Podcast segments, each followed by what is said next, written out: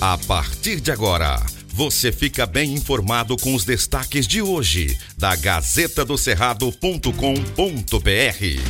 Olá, leitores e ouvintes de todo o Tocantins. Chegamos com as principais notícias desta terça-feira, dia 14 de junho. Eu sou Silvio Moreno.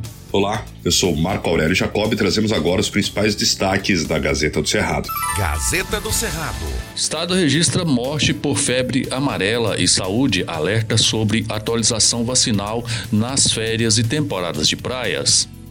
Vem chegando a tão esperada temporada de praias e feiras no Tocantins, e com ela deve-se tomar alguns cuidados para garantir a diversão com segurança para todos.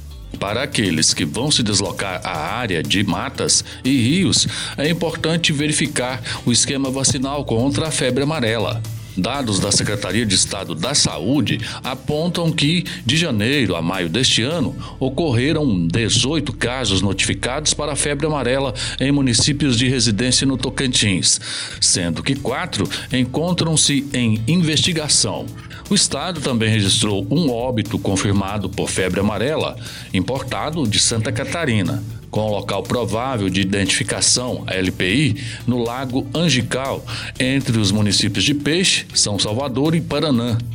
Diante do cenário, a prevenção é o mais recomendado por especialistas no assunto.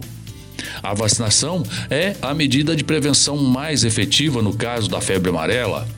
Além da vacinação, alguns cuidados fazem a diferença. Fique atento às dicas importantes da Gazeta. Gazeta do Cerrado. Rendimento do tocantinense recua quase 4% em 2021, aponta a pesquisa.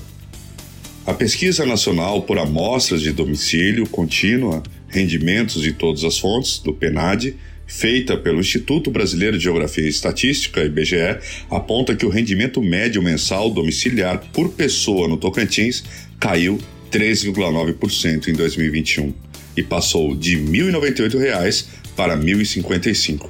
Este é o menor valor desde 2016 comparado à série histórica. Já a renda média da população tocantinense, considerando todas as fontes, caiu de 1.899 para 1.829 um recuo de 3,7%. O percentual de tocantinenses com algum tipo de rendimento, de qualquer fonte, na população do estado ficou praticamente estável, passando de 57,9% em 2020 para 57,7% em 2021. De acordo com a pesquisa, o menor índice registrado da série foi no ano de 2012, com 55,2, e o maior em 2019, com 58,7. Entre os estados da região norte, Tocantins tem a maior estimativa, 57,7%, e o Amapá a menor, 47,2%. Veja mais detalhes na Gazeta. Gazeta do Cerrado. Por 65 a 12. Senado aprova projeto que reduz imposto para baixar o preço dos combustíveis.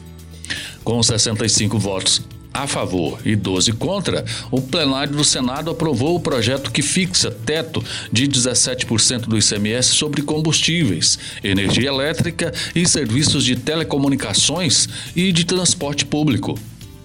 A proposta prevê uma compensação aos estados com o abatimento de dívidas com a União, quando a perda de arrecadação passar de 5%. Os governos não endividados terão prioridade para fazer empréstimos com o aval da União e podem ter recursos adicionais em 2023. Os senadores ainda analisam emendas destacadas para votação em separado. O governo argumenta que a mudança vai diminuir os preços dos combustíveis para o consumidor final e ajudará no controle da inflação, ajudando a economia como um todo.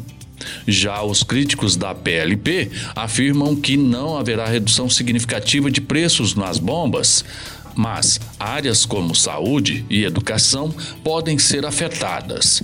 Veja os detalhes na Gazeta. Gazeta do Cerrado. Olha a chuva! Municípios do norte do Tocantins registram tempestades em pleno mês de junho. Municípios do Bico do Papagaio e do norte do Tocantins tiveram a visita de chuvas em pleno mês de junho, o que tem surpreendido muitos. Desde o domingo, dia 12, tocantinenses relatam chuvas em Colinas, Araguaína, Darcinópolis e toda a região. A Gazeta recebeu vários vídeos das chuvas nas cidades do Bico. As imagens mostram enxurradas volumosas pelas ruas de Darcinópolis, por exemplo. Nas redes sociais, internautas também relatam chuvas em Anaguaína e Colinas. Muitos comentam até estar com frio. O professor da Universidade Estadual do Tocantins, Unitins, José Luiz Cabral, informou que as chuvas em junho são normais e destaca que não devemos nos esquecer da climatologia.